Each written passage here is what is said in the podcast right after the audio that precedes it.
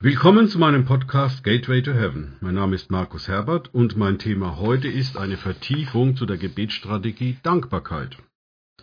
In Kolosser 3,17 steht, und alles, was ihr tut, mit Worten oder mit Werken, das tut alles im Namen des Herrn Jesus und dankt Gott, dem Vater, durch ihn. Wir werden hier aufgefordert, permanent zu danken.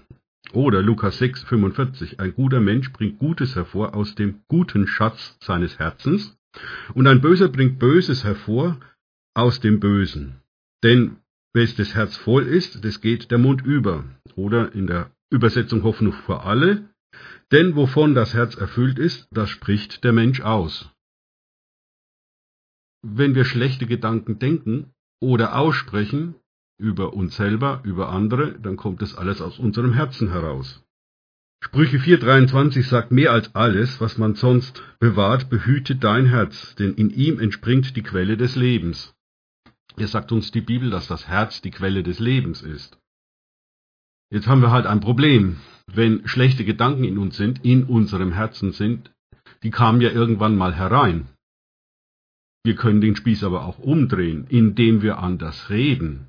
Dann kommen gute Gedanken und gute Worte in unser Herz hinein und das verändert uns. Ein praktisches Beispiel oder verschiedene praktische Beispiele. Hör auf, dich zu entschuldigen. Stattdessen fange an, dich zu bedanken. Statt Tut mir leid, dass ich zu spät bin, sage Vielen Dank fürs Warten. Statt Entschuldige meine sensible Art, spreche Danke sehr, dass du meine Gefühle respektierst. Statt entschuldige meine Ungeschicklichkeit, spreche danke für deine Geduld. Statt tut mir leid, weil du mir wieder helfen musst, sage danke für deine Hilfe. Statt entschuldige die Verzögerung, sage ich bedanke mich für die Geduld. Tut mir leid, ich weiß, ich rede zu viel, sage danke, dass du mir zuhörst. Statt entschuldige, dass ich dir so viel Zeit koste, sage herzlichen Dank, dass du Zeit mit mir verbringst.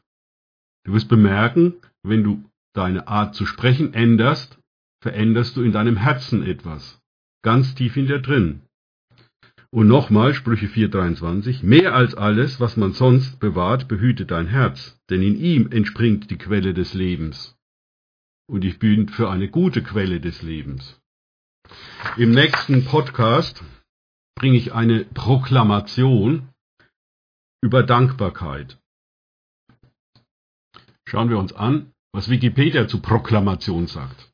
Eine Proklamation von lateinisch proclamare, laut ausrufen, schreien, aus pro, von, für und clamare, rufen und von französisch Proklamation, Ausrufung verkündigen, ist ein öffentlicher Aufruf, eine Bekanntmachung oder eine öffentliche Erklärung, historisch durch einen Proklamator vollzogen.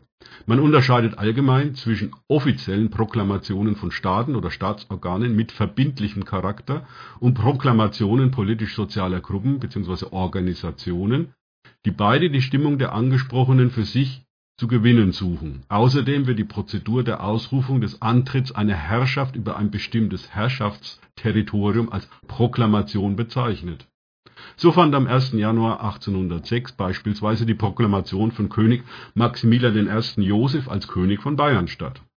Soweit Wikipedia zur Proklamation.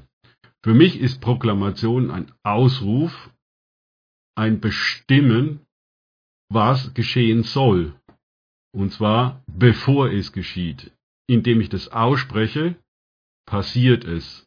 Die Bibel sagt dazu, dass wir so beten sollen, als ob es schon geschehen wäre. Okay, soweit für heute. Danke fürs Zuhören.